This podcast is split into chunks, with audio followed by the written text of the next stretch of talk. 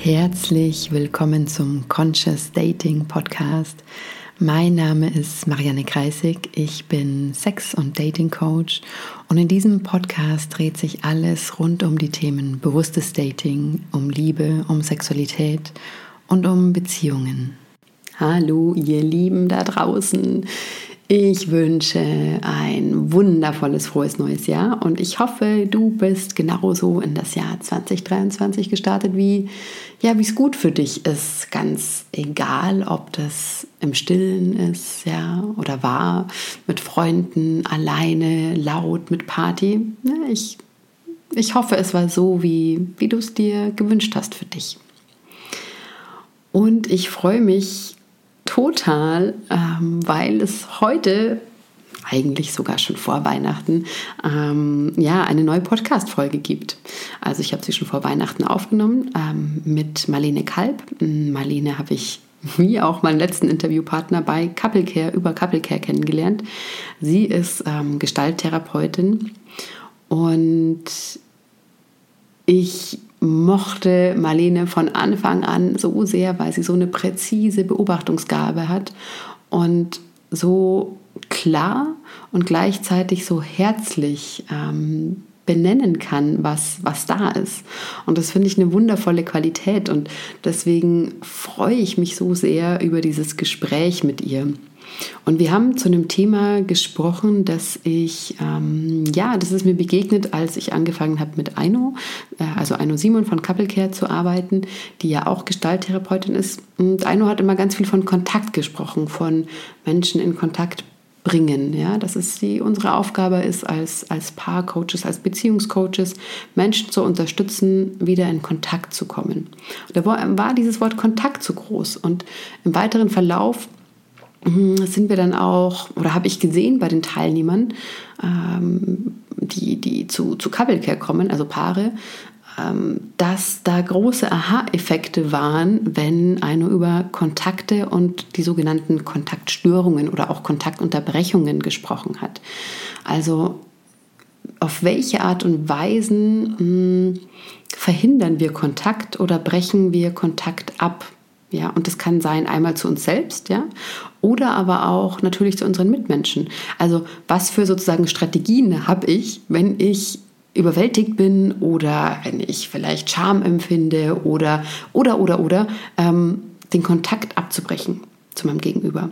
Also, ne, ich kann jetzt mal ganz, äh, ganz klares Beispiel, ich kann Augenkontakt abbrechen, ja, indem ich wegschaue. So, okay, das ist eine Art und Weise. Aber ich kann zum Beispiel ja auch ähm, über jemand anderen hm, ja, äh, Glaubenssätze entwickeln oder über mich selbst. Also es gibt ganz viele Möglichkeiten, den, sag ich mal, eine echte Verbindung zu sich selbst und zum Gegenüber zu verhindern und sich klar zu werden, welche sozusagen die eigenen Lieblingsstrategien sind, wie man Kontakt verhindert und unterbricht und abbricht, ist super, super wichtig. Ja, weil wenn ich dieses Bewusstsein erstmal habe, ja, dann merke ich irgendwann in der Situation selbst so, ah, okay, jetzt mache ich gerade wieder das und das.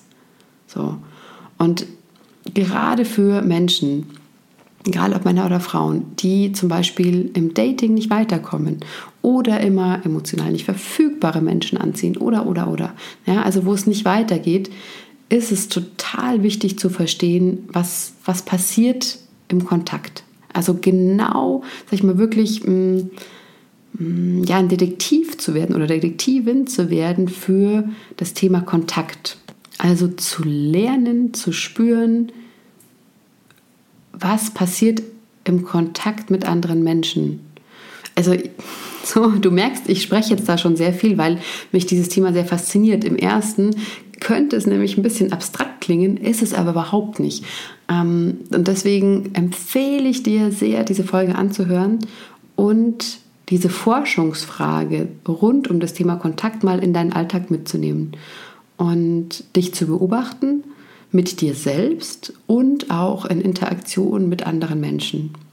So, jetzt genug des Vorgeplänkels. Äh, viel, viel Freude mit dem Gespräch mit Marlene.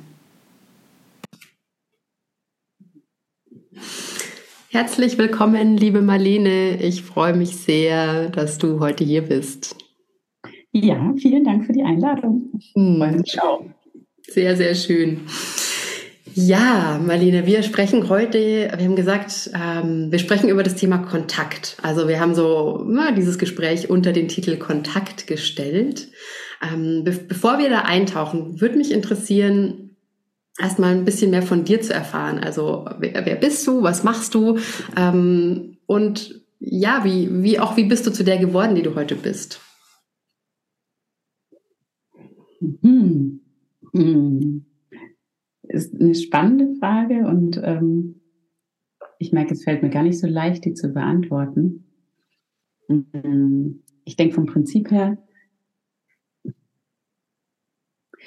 bin ich ja hier heute, sagen wir mal, eher in meinem professionellen Selbst als Gestalttherapeutin, als Mediatorin, ähm, ein paar Thera äh, Therapeutin, Paarcoach und das ist, sagen wir mal, mein professionelles Selbst und gleichzeitig, wer bin ich?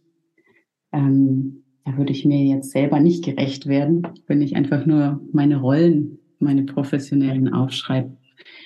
Vom Prinzip her mh, mm, bin ich Lernende wahrscheinlich mein ganzes Leben gewesen. Ich bin eine Bewusstseinseinheit. Ich bin Tochter, Freundin, alles Mögliche. Mhm. Genau. Und der Punkt von eben, wie bin ich zu dem geworden, wer ich heute bin, also ähm, gerade in meinem professionellen Selbst, mh, mm, da denke ich, ist einfach der Weg, den ich gegangen bin, ähm, recht ausschlaggebend gewesen. Und zwar gibt es einen Teil, der sehr willkommen in der Welt war, wo ich ähm, gut aufgehoben war. Und es gibt einen Teil, wo ich in dieser Welt gar nicht willkommen geheißen worden bin und wo ich auch viele Wunden äh, davongetragen habe. Und in meiner Jugend war ich sehr krank. Also ich habe mehr ICD-10-Diagnosen ähm, quasi selber mal mitgemacht, beziehungsweise bin dran vorbeigeschrammt und es gab einen Zustand, wo ich, es geht heute um Kontakt, ähm, wo ich selber überhaupt keinen Kontakt mehr zu mir hatte. Ähm, und ich glaube, dass tatsächlich, sagen wir mal, mein ganzer professioneller Weg ähm, einer ist, der, wo dieser gesunde Anteil mich getrieben hat, mich da einfach wieder rauszuentwickeln. Also ich habe ganz viele Ausbildungen gemacht, deswegen Lernende. Das ist schon, das ist schon eine große, das große Thema in meinem Leben, ähm, wo ich einfach gemerkt habe, dass alle Aufgaben, die mir gestellt wurden oder die, womit ich gestruggelt habe, äh, da habe ich dann eine Ausbildung dafür gemacht, gelernt, wie es richtig geht und ähm, so bin ich dazu geworden. Hm. Sehr genau. schön.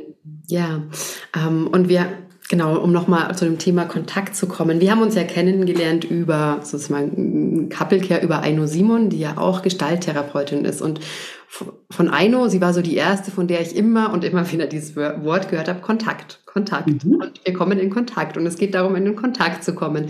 Und ich habe mich gefragt, warum Warum genau dieses Wort Kontakt? Warum, man könnte ja genauso sprechen über Verbindung oder über Präsenz, sich begegnen in Präsenz. Warum ist Kontakt die, so ein großes Wort in der Gestalttherapie aus deiner Sicht und wie definierst du Kontakt und was macht das so zentral in der Gestalttherapie?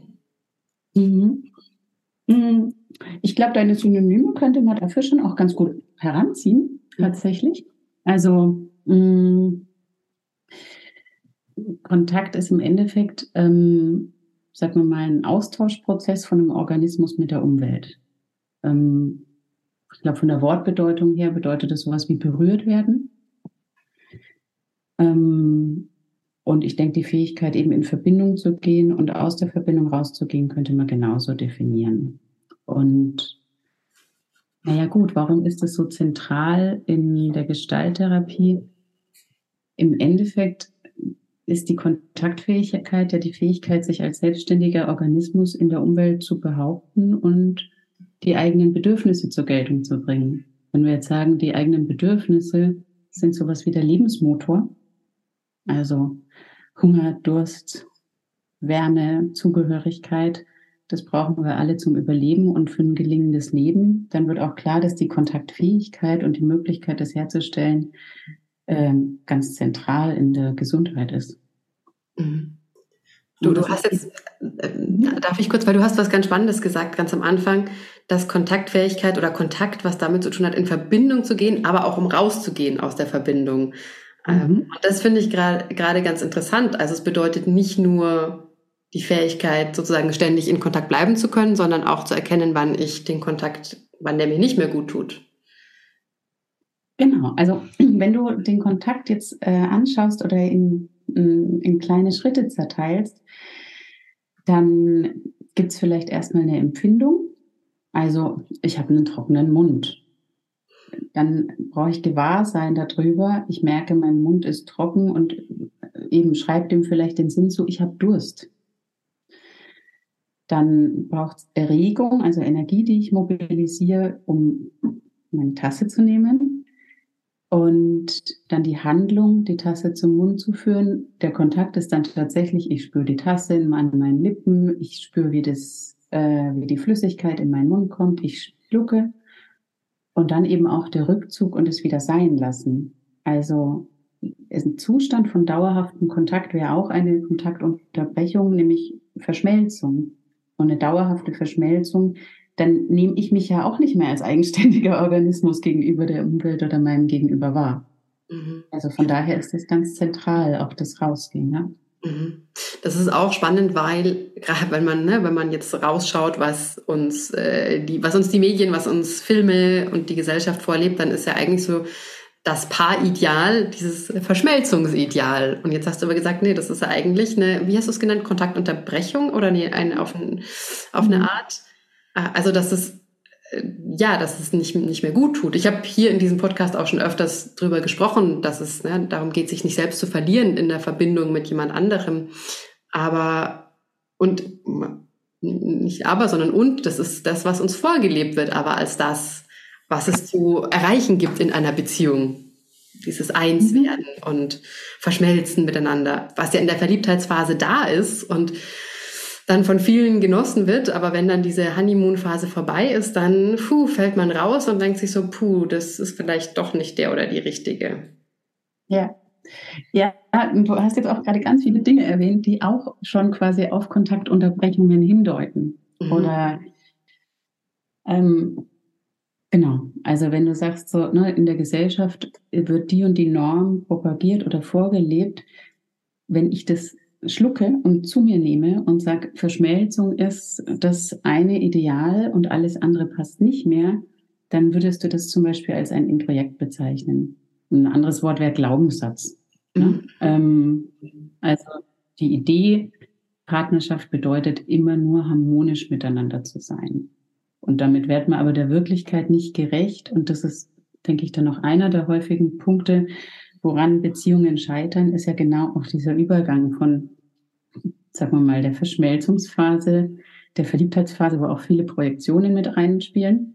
Nächste Kontaktunterbrechung. Also wir können dann gerne nochmal genauer mhm. darauf eingehen, ja. um was es da eigentlich geht. Aber ähm, genau, wenn ich auf einmal merke, ui, es ist doch nicht der Ritter auf dem weißen Pferd, der mein Leben auf wundersame Weise voller Glitzer macht und alles ist gut, ähm, sondern merkt, das ist ein Mensch mit eigenen Bedürfnissen und der ist auch mal blöd.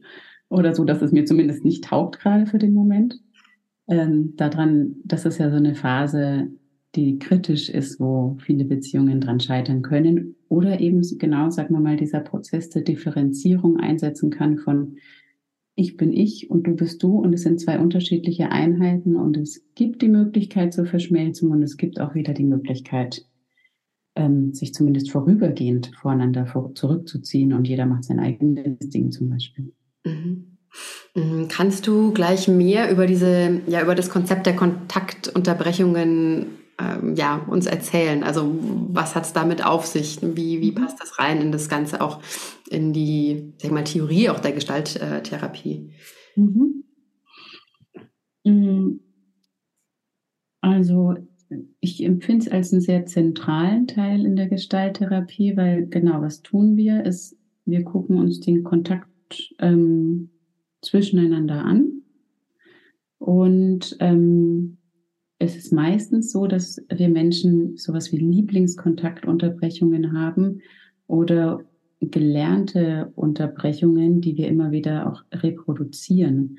Und das sind dann eben häufig die Momente, wo wir scheitern. Also sagen wir mal, kommen wir noch mal ganz zum Anfang äh, zurück. Kontakt ist die Fähigkeit, dass ich mich als Organismus in der Umwelt behaupten kann. So ich ähm, oder auch gegenüber jetzt sagen wir mal in der Partnerschaft ähm, behaupten kann, dass es einen Austauschprozess gibt. Also dass wir eben in Verbindung sind und Beziehung leben. Was häufig eben passiert, ist, dass wir uns nicht wirklich aufeinander beziehen, sondern dass wir uns eben auf ähm, Ideen oder Vorstellungen beziehen oder dass wir uns auf eben solche Grundintrojekte beziehen, dass wir gar nicht die Augen frei haben für die Wirklichkeit oder für den Gegenüber, der da ist, sondern im Endeffekt ziemlich neurotische Schleifen immer wieder reproduzieren. Und bei den Kontaktunterbrechungen, da gibt's das ist ein bisschen unterschiedlich, wie es, äh, wie es, wie es, wie es ähm, genannt wird, fünf an der Zahl.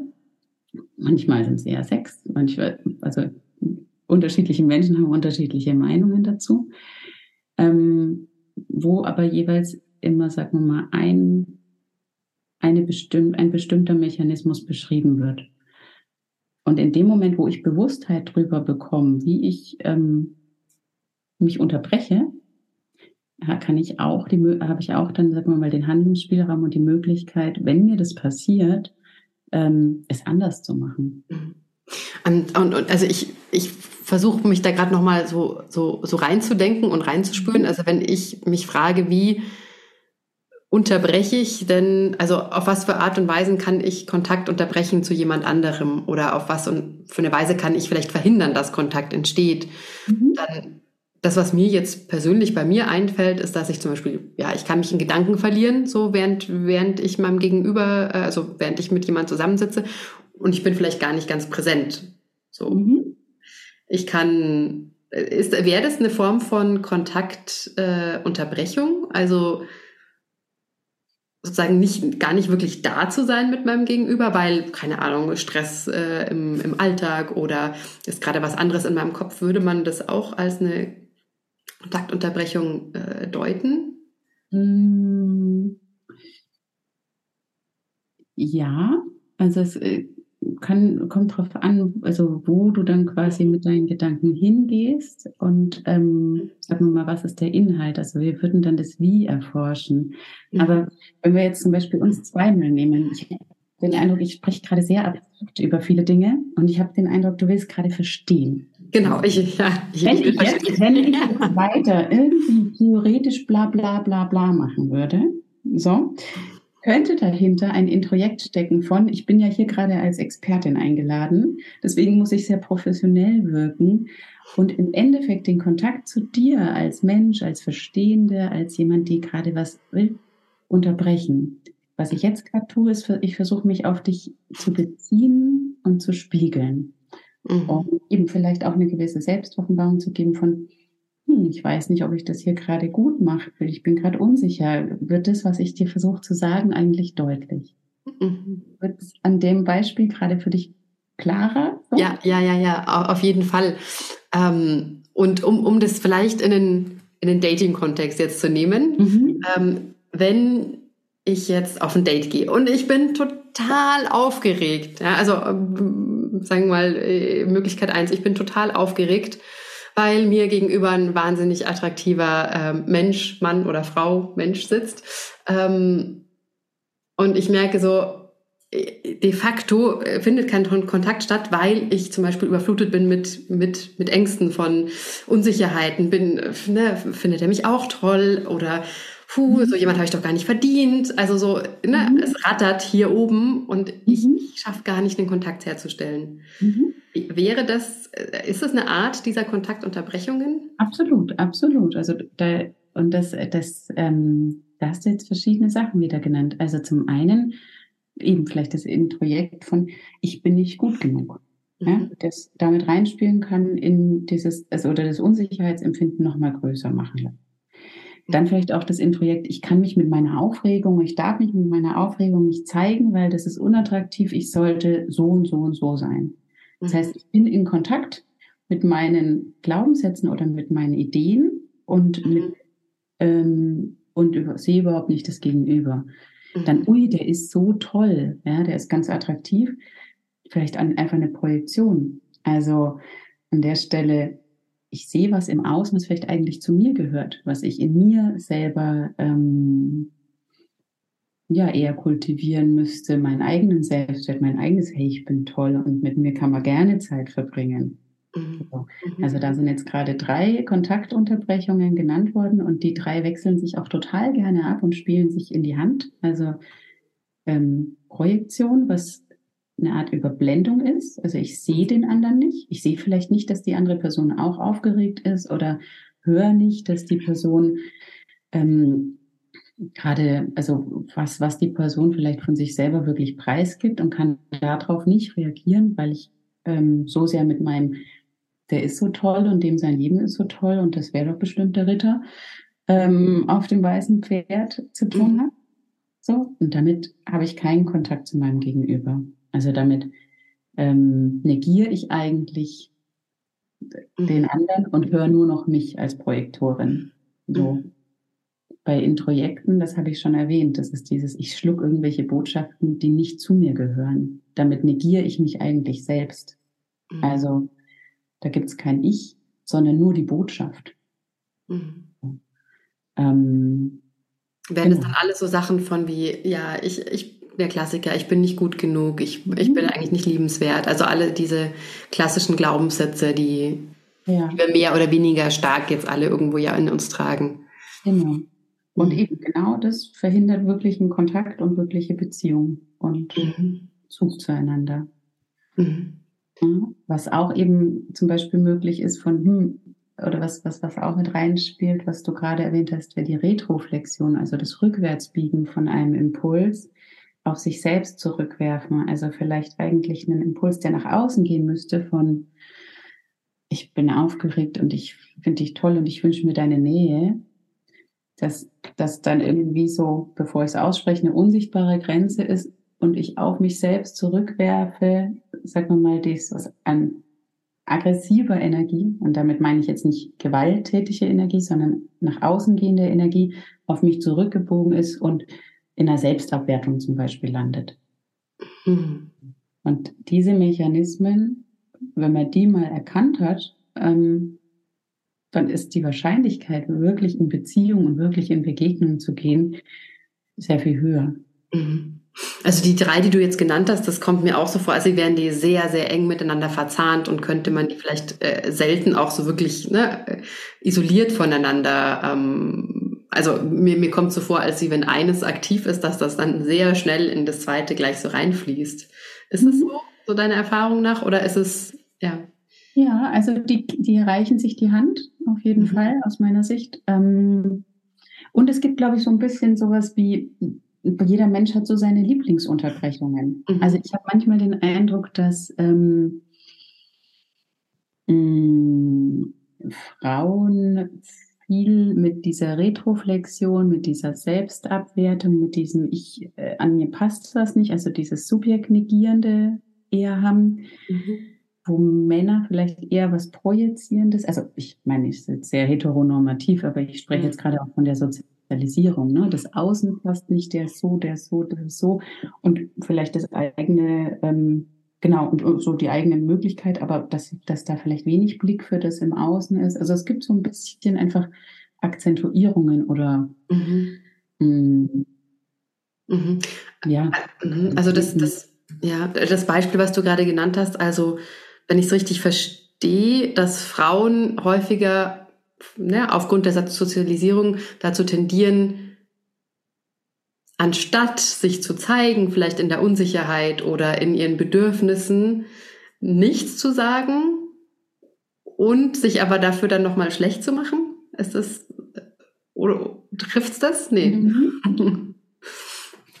ähm, naja, oder vielleicht sagen wir mal die Rolle der Unsicheren oder der Hilfsbedürftigen, weil die kommt an, angehen und, und, und an einem gewissen Punkt ähm, sagen wir mal, die eigenen Machtbedürfnisse, die eigenen Selbstbehauptungsbedürfnisse eher negieren. Also es kommt immer ein bisschen drauf an, was, was wurde geschluckt. Ne? Mhm. Ähm, und was ich einfach häufiger erlebe, so in der Begleitung, sind Frauen, die irgendwo an einem gewissen Punkt denken, ich bin das Problem oder ich müsste damit anders umgehen und an sich selber rumkritteln und ähm, dass das bei Männern schon auch was ist, was vielleicht, was sie vielleicht weniger äußern, also die eigene Unsicherheit zu äußern. Das ist wahrscheinlich was, was für Männer sehr viel schwieriger ist, weil ein schwacher Mann ist ja gesellschaftlich nicht so anerkannt. Ähm, heißt nicht, dass die Unsicherheit nicht da ist. So, aber mh, hm, dann vielleicht eher in was Wütendes gehen, äh, um das zu überspielen und zu sagen, du bist falsch und du machst schon wieder Drama und du bist doch traumatisiert und krieg dich mal auf die Reihe. Mhm. Also. Mhm.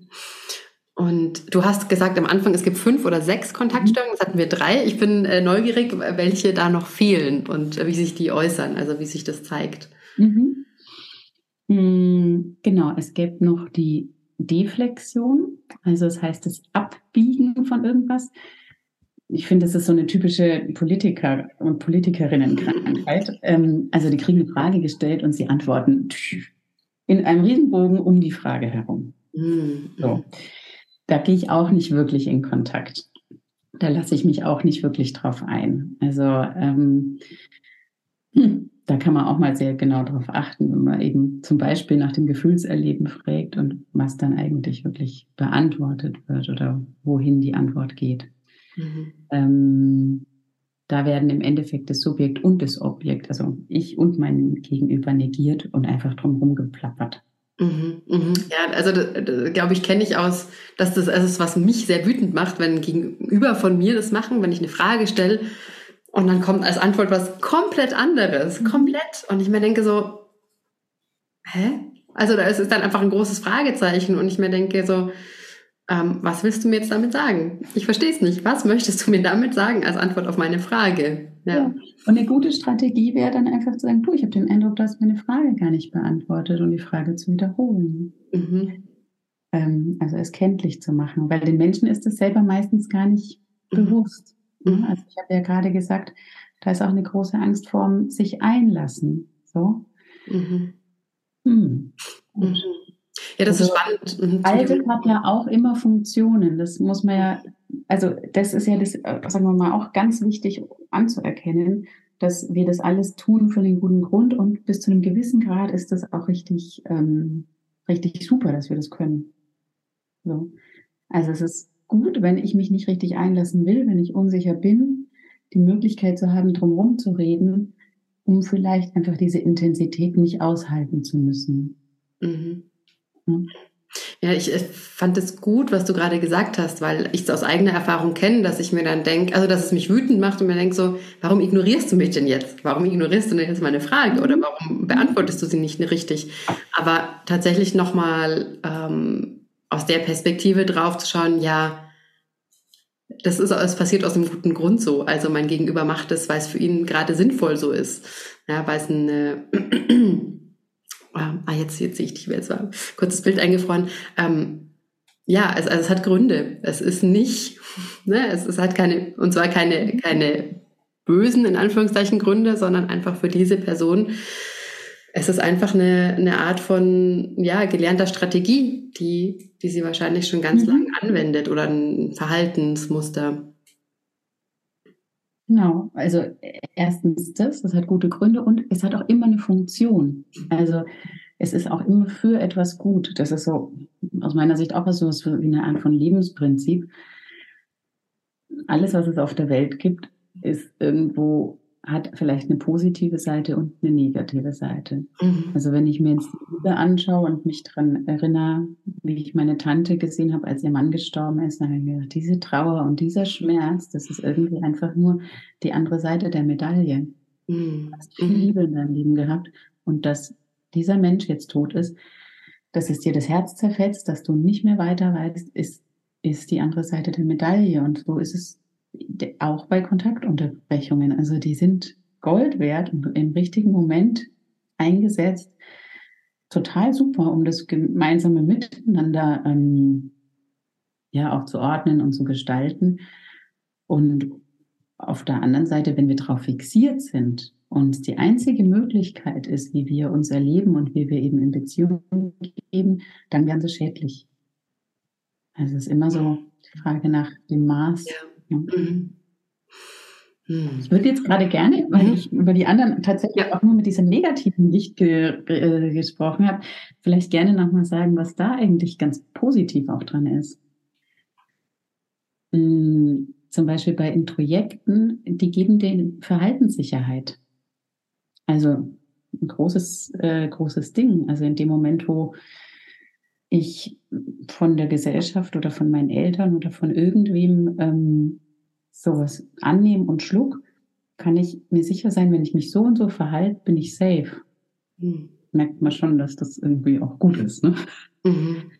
Ähm, also das, das Gehirn ordnet sozusagen viele Sachen dann so dazu, dass es sinnvoll ist und dass es einfach ähm, das Leben einen Sinn ergibt. Meinst du das? Also ja, Leben einen Sinn ergibt. Also das, das ist, dass die Geschichte sozusagen, die ich lebe, also meine Geschichte von mir selbst und über mich und was mich umgibt, dass das alles sinnvoll ist. Also dass mhm. auch mein, mein Gehirn zufrieden ist mit, ah ja, das ist eine stringente, logische Geschichte, so passend zu den Glaubenssätzen, die ich da habe.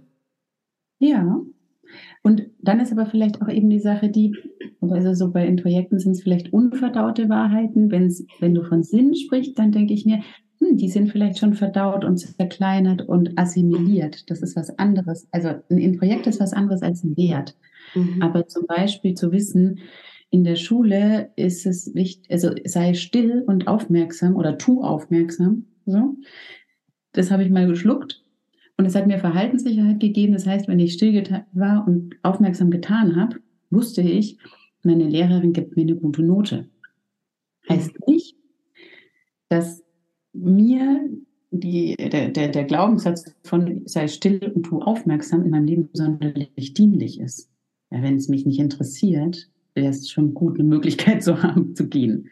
Oder wenn ich Lust auf laut sein habe, ist es mir auch nicht dienlich, weil eben ich hindere mich an meiner Expressivität. Aber die Verhaltenssicherheit in dem Moment zu sehen, das und das und das sind die Normen hier und ich kann mich entlang denen ähm, verhalten, also zum Beispiel beim Dating über das und das und das sprechen und so und so macht man das, ähm, gibt uns jeweils Sicherheit von, okay, wir sind jetzt gerade in der Phase und jetzt machen wir das und das ist der dritte Date, das dritte Date und wenn wir ins, äh, ich weiß nicht, ich glaube in Amerika ist das so ein bisschen festgeschriebener, da wird dann geknutscht oder so. Mhm. Aber dann weiß, zum, weiß man zum Beispiel beim ersten Date, mache ich das nicht, selbst wenn ich den Impuls habe, weil sonst wirklich so und so. Und irgendwo gibt mir das auch vielleicht eine Sicherheit und eine Stabilität, auch mhm. wenn es meiner eigenen Lebendigkeit nicht so völlig entspricht. Mhm. Ich, ich habe noch. Mhm. Ja, ich habe mich auch gefragt, wie das denn ist für jemand, der immer und immer wieder die Erfahrung macht, zum Beispiel abgelehnt zu werden. Ja, ähm, vielleicht auf Dates geht und äh, vielleicht auf ein zweites, auf ein drittes Date und dann kommt es immer wieder aber ja zu einer Ablehnung und sich irgendwann mhm. ja vielleicht auch so ein Glaubenssatz fest ja oder immer immer stärker wird so naja es klappt ja eh nicht ich bin ja ne, ich werde ja eh abgelehnt ich bin nicht liebenswert und so und sich darum ja auch außenrum so ein Leben aufbaut von dieser Person ja also die Persönlichkeit und auch hm, dieses Leben und bestimmte Verhaltensweisen oder bauen sich darum auf und wenn diese Person auf eine Art und Weise erfüllt es ja die Funktion, dass, es, dass sie in ihrem Leben, dass sie das genauso weiterleben kann. Ja, also dass keine Veränderung stattfindet. Vielleicht ist es auch ein bisschen zu abstrakt alles, aber ich denke mir, wenn ich diese Kontaktunterbrechung äh, aufgeben würde, oder jetzt schon ja diese, diesen Glaubenssatz aufgeben würde, würde das ja bedeuten, ähm, okay, also ich werde nicht abgelehnt, beziehungsweise ich werde angenommen, ja, äh, positiv formuliert. Aber was bedeutet das dann für mein Leben? So, oh, das, ne, das würde ja ganz viel dann umkrempeln. Und auch, wie ich mich selbst betrachte, ja. wie ich mit mir selbst umgehe und so. Und das ist ja dann neu. Ja. Und alles Neue ist ja erstmal so eine Unsicherheit für, fürs Gehirn, was das Gehirn ja auch erstmal meidet. Ne? Wir wollen ja irgendwie Vorhersehbarkeit, wenn irgendwie möglich. Also, was ich glaube ich eigentlich sagen will, es macht für mich Sinn, dass es eine, eine positive und eine Schutzfunktion hat. Auch wenn es paradox klingt, ne? so ein Glaubenssatz wie ich, mhm. ich liebenswürdig. Ja, genau. Mhm. Mhm. ja und, ne, und gleich und eben auch, du hast jetzt gerade das Positivbeispiel genannt. Es kann natürlich sein, dass ich wieder abgelehnt werde. Ja, weil ich mich so dämlich anstelle und so unsicher wirke und mein Gegenüber dann verunsichert ist und dann wirklich keine Lust habe und es wirklich einfach Schutz ist. Also so, ne? Mhm. Heißt ja nicht, heißt ja nicht, dass, dass der Glaubenssatz an, der, an einem gewissen Punkt vielleicht nicht recht hat und so eine Verletzung gerade für mein System viel zu viel wäre. Mhm. Also es ist dann schon so, wo wir so von so dieser organismischen Selbstregulation sprechen, von geh den, also push dich nicht weiter als, als es gerade dran ist, weil du musst es ja auch aushalten können. Also mutig sein kann ich ja nur, wenn ich auch eine, wenn ich, wenn ich stabil genug bin, ähm, eine nicht positiven oder für mich positiv bewertete Reaktion auszuhalten. Mhm. So, also der Schutz ist ja auch ganz real möglicherweise, ne?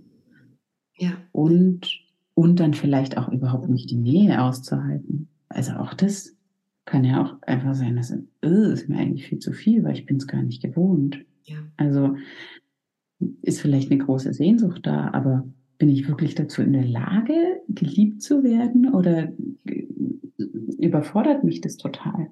Mhm. Ja, ist eine große Frage, die ich aus eigener Erfahrung sehr gut kenne, ja. Mhm. Wo viele meiner Freunde immer gesagt haben, ja, Marianne, jetzt komm, dann lass dich doch mal, schau mal der oder der, der wäre so toll für dich und wo ich, wo ich da, ja, genau was du sagst, ich wäre einfach auch überfordert gewesen von der Intensität der Nähe, die ich nicht hätte aushalten können zu dem damaligen Zeitpunkt. Und für mich diese Menschen aufgrund dessen vermutlich auch nicht wirklich attraktiv waren, weil die, was auf eine Art einfach eher bedrohlich war. Es war einfach zu viel. So, und ich erstmal mhm. lernen musste, mich da irgendwie auch heranzutasten.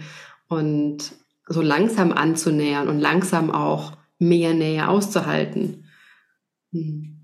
Genau, genau. Und darum geht es eben, das auch, sagen wir mal, die Kontaktfähigkeit langsam und im eigenen Tempo immer mehr zu steigern. Und jetzt, sagen wir mal, in der therapeutischen Erfahrung, sag, mit jemandem, die jetzt eigene Bedürfnisse nicht an dir befriedigt, eine positive Beziehungserfahrung zu machen.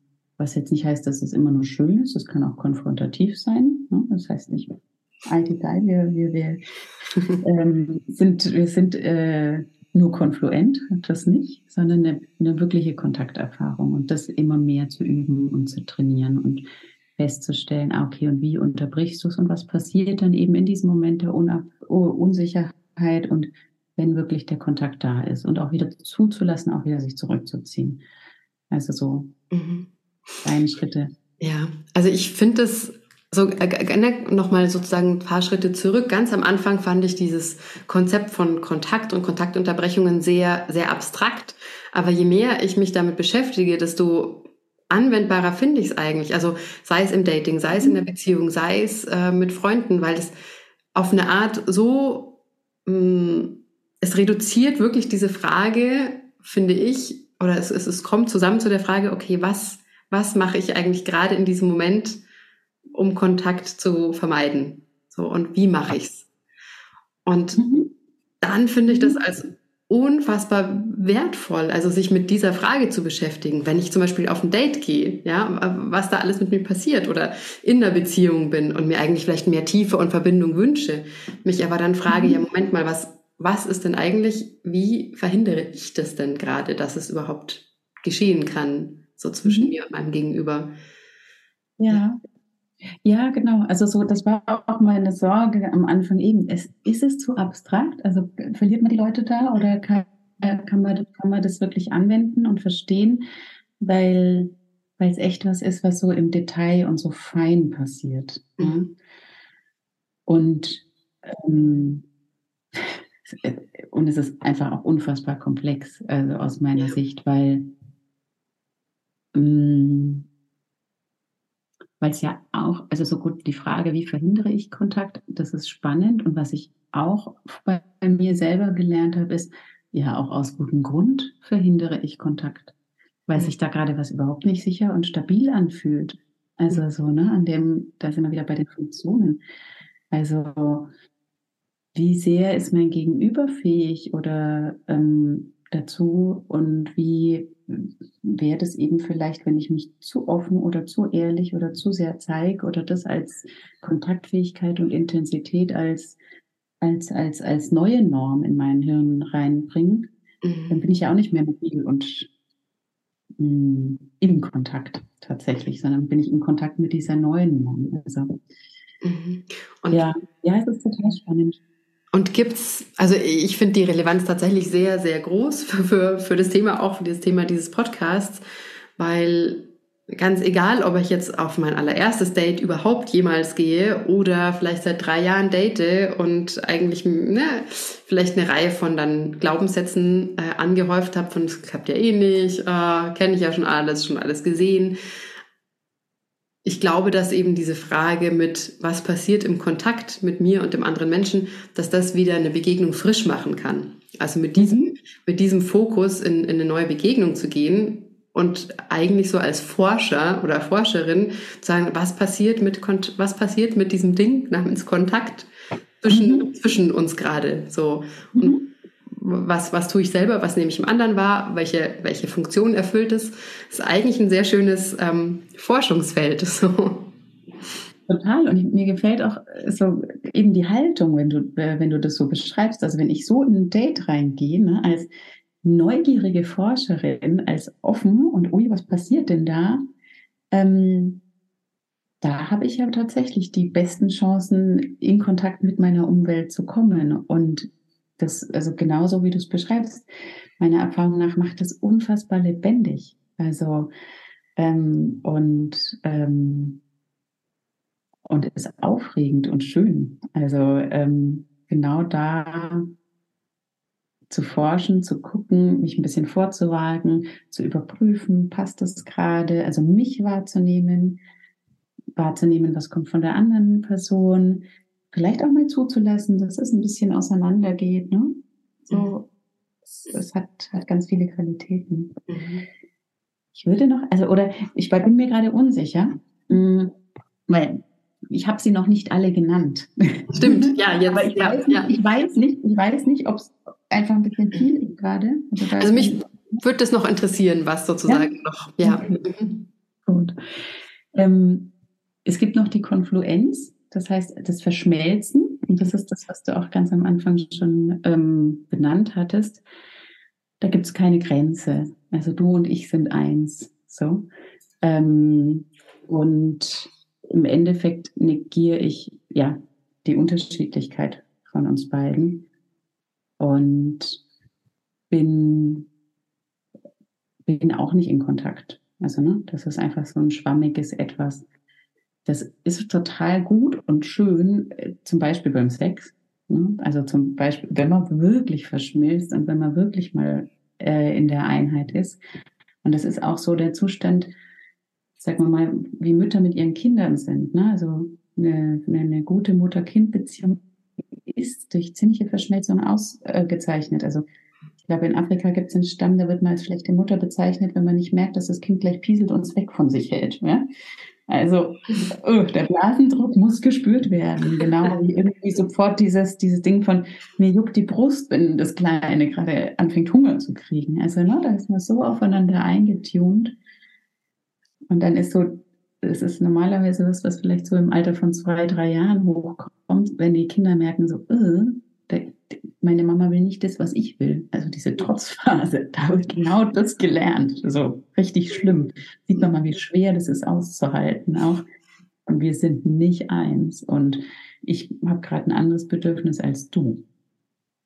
So, das ist das, was man da lernt. Und das zieht sich im Endeffekt durch den ganzen Kontakt. Also es fühlt sich für mich oft so an, Leute, die sehr konfluent sind, wird es mir fast ein bisschen übel. So ich, ich habe das auch selber ganz gerne als Kontaktunterbrechung, vielleicht deswegen so. Die sind super auf dich eingetunt, die sind total bei dir, mhm, reden dir immer nach dem Mund und, ah, und so. Fühlt sich irgendwie total gut an, weil, ach ja, da ist jemand meiner Meinung, ich habe eine Bestätigung. Und gleichzeitig, ja, gibt es da niemand anderen. Und dann gibt es den Egotismus, das ist im Endeffekt eine viel zu harte Kontaktgrenze. Da dringt nichts durch. Also ähm, da ist die, die, die, die, da ist kein Austausch möglich. Da sagt irgendwer was. Also so, und das ist vielleicht auch so ein bisschen so dieses Eisberg-Ding, mhm. was ich dann auch in der, im Verlauf von einer Beziehung, die vielleicht sehr konfluent war am Anfang. Mhm. Also die zwei hängen auch irgendwie miteinander zusammen. Und auf einmal ähm, prallen da zwei knallharte Mauern aufeinander, wo die eine Seite vielleicht unbedingt die und wo bist du und ganz übergriffig, der andere nur, ja, du bist, du bist, du bist, du bist, ist überhaupt kein Austausch mehr möglich. Also mhm. das, die zwei hängen, finde ich, auch ein bisschen zusammen. Mhm. Jetzt, jetzt hat der Ton ein bisschen gehangen. Ähm, kannst du da noch mal ein Beispiel sagen? Also wenn am Anfang, ne, ist, du hast gesagt, die hängen oft auch zusammen, also dieses Verschmelzen und dann auch diese, diese harten Grenzen, so, wo, wo gar kein auch irgendwie Kontakt fast mehr möglich ist. Kannst du da noch mal ein Beispiel sagen? Also für jemanden, der, der so sozusagen Kontakt äh, unterbricht. Ist es dann einfach ein mhm. Abprallen? Ist es ein Nicht-Zuhören? Ist es nicht auf den anderen eingehen? Wie, wie zeigt sich das? Genau, nur um sich kreisen. Also nur um sich kreisen, den anderen mit seinen Bedürfnissen komplett negieren, da gibt es nichts mehr und es dringt auch nichts mehr mhm. zu mir durch. Mhm. So. Ähm, hat was Mauerndes. Ist, sagen wir mal, manche bezeichnen das auch als Narzissmus. Also tatsächlich, ich bin nur noch bei mir und habe eine super harte Grenze. Mhm. So, dringt gar nichts durch. Ja. Genau. So mit, mit mhm. Blick auf die Uhr, leider, leider, weil ich finde es so spannend. Ja, ähm, dass da mich, kein Kontakt möglich ist, mhm. ist auch klar, ne? Das ist nachvollziehbar. Ja, ja, ja. Ähm, was mich interessieren würde, weil im Grunde, glaube ich, sehnen wir uns alle ja nach tiefem Kontakt. So, das ist ja, glaube ich, so eine tiefe Sehnsucht der uns, von uns Menschen, so nach tiefer Verbindung, nach Kontakt miteinander. Ähm, was kann ich denn tun, um wirklich in Kontakt zu kommen?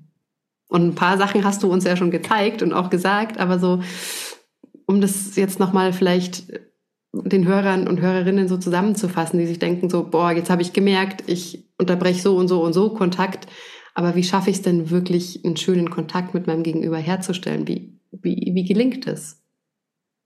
Hm. Hm. Ich hatte ja am Anfang erwähnt, so ich, ich, ich selber war nicht mehr im Kontakt mit mir oder auch mit der Umwelt oder irgendwas. Und sagen wir mal, es kommt ein bisschen drauf an. Ich finde, es ist ein ziemlicher Weg, ähm, der zu gehen ist. Also als ich angefangen habe mit der Gestalttherapie-Ausbildung, habe ich mir oft gedacht, was meinen die eigentlich mit Kontakt? Ich weiß gar nicht, wie sich das anfühlt.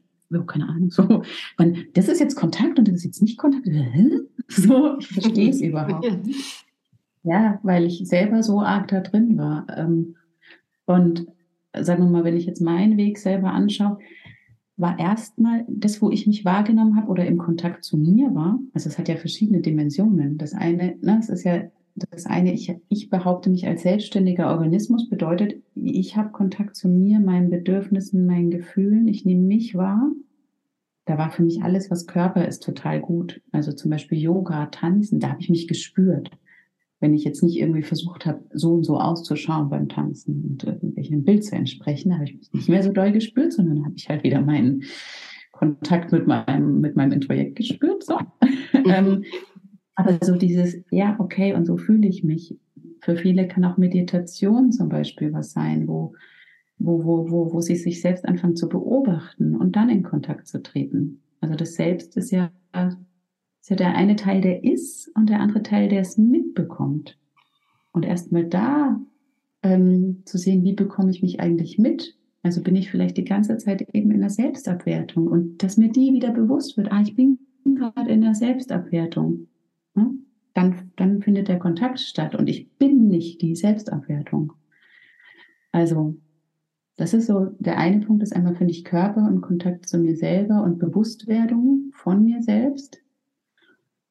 Ähm, und es braucht es, um so eine gewisse Gelassenheit und Ruhe zu haben, um überhaupt den Blick auch mal nach außen zu wenden und nicht nur in einem reaktiven Modus mit meinem Gegenüber zu sein. Also immer mal wieder gegen zu checken von, ah ja, okay, ne, du nix gerade, ich habe den Eindruck, du kannst mir folgen. Ähm, hm, wo bin ich eigentlich jetzt gerade in meiner Erzählung? Also dieses mobile Hin- und Hergehen und nicht nur irgendwie was einer eigenen Idee zu folgen oder einem Gefallen wollen zu folgen und so. Also ich denke, alles, was in Richtung Bewusstwerdung oder mal für einen Moment aus dieser Situation auch aussteigen. Mhm. Ähm, und auf einer Metaebene zu gucken, was läuft denn hier eigentlich gerade. Und vielleicht auch so eine gewisse Selbstberuhigung. Also so ein, ich bin nicht in einem Automatismus, ich bin nicht der Hamster im Rad, sondern ich steige mal kurz auf, schaue mir mein Rad an und dann gehe ich weiter. Also so, das ist, glaube ich, sind, glaube ich, so ganz gute Tipps, um in Verbindung zu kommen. Mhm. Also es beginnt im Prinzip, mhm. Entschuldigung, mit, mit dem Kontakt zu mir selber. Wenn ich einen tieferen Kontakt mir zu jemand anderem wünsche, mhm. dann gilt es eigentlich erstmal den, den Kontakt zu mir selbst herzustellen, um überhaupt zu spüren, was ist denn gerade in mir los. Mhm. Genau. Und es dann eben im zweiten Schritt, Schritt auch zu verbalisieren. Mhm. Also in Kontakt zu bringen mit, mit meinem Gegenüber dann auch. Ja. Genau. Also das wäre dann natürlich, wäre dann natürlich der Moment, wo, hm, da habe ich die Selbstoffenbarung, da zeige ich mich mit was und dann zu gucken, okay, was passiert jetzt? Mhm. Mhm. Ja, jetzt also, habe ich dich aber unterbrochen. Du wolltest noch was sagen gerade. Genau, das meinte ich jetzt dann mhm. so. Sag mal, was, was, wenn ich sage, ich möchte das mit meinem Gegenüber herstellen, ähm, ja, erstmal gucken, wie ist denn eigentlich meine Kontaktfähigkeit zu mir selber? Erster mhm. Schritt. Zweiter Schritt, wie ist eigentlich mein, also wie ist, wie ist eigentlich mein Kontakt zur Außenwelt? Also sehe ich da mein Gegenüber klar oder ist es nur meine Projektion, die ich wahrnehme? Oder ne, ähm, dann wie ist, wie, wie, wie, wie ist die Beziehung? Also kann ich mich selbst dem anderen mitteilen oder retroflektiere ich und traue mich nicht, es nach außen zu bringen zwischen uns? Sind wir eins? Sind wir, ähm, sind wir komplett getrennt? Also so, ich glaube, diese drei Ebenen sich anzuschauen mhm. und eben, sagen wir mal, es zu verbalisieren oder es auf irgendeine Art und Weise zum Ausdruck zu bringen. Kann ja auch durch Lächeln oder, oder mhm. oder so sein mein Inneres mal zu zeigen und zu schauen, was mhm. passiert jetzt. Mhm. Ja, ich finde es ich find's ein wahnsinnig spannendes Thema. Und ich für mich werde mir das auf jeden Fall jetzt mitnehmen. Also dieses, dieses Wort Kontakt, ja, das wird mich, wird mich jetzt erstmal begleiten. Mhm. Und einfach mich selbst, ich werde mich beobachten, ja, was passiert, wenn ich mit anderen Menschen, ähm, ja, wenn ich andere Menschen treffe, was dann passiert mit dem Kontakt zu mir selber und auch mit, mit diesen Menschen. Und äh, mhm. ja, also ich fand es sehr, sehr hilfreich, will ich sagen. Vielen Dank. Mhm. Freut mich total. Also wenn, wenn, wenn es den Effekt hat, dann freue ich mich sehr. Ja. Und ich möchte noch eine Frage zum, zum Schluss stellen. Und zwar, wir haben jetzt ja über alles Mögliche ähm, gesprochen, über, ja, über den Kontakt und die Kontaktunterbrechungen ähm, sowohl theoretisch als auch, finde ich, sehr, sehr praktisch und, und anwendungsbezogen. Gibt es da noch irgendeinen Gedanken, der dir im Laufe des Gesprächs kam, der vielleicht dann auch wieder hinten runtergefallen ist, weil ich mit einer Frage dazwischen kam? Oder irgendwas, was du gerne noch hinzufügen möchtest, wo du sagst, so, das finde ich noch einen wichtigen Aspekt, wenn wir über das Thema Kontakt sprechen? Hm.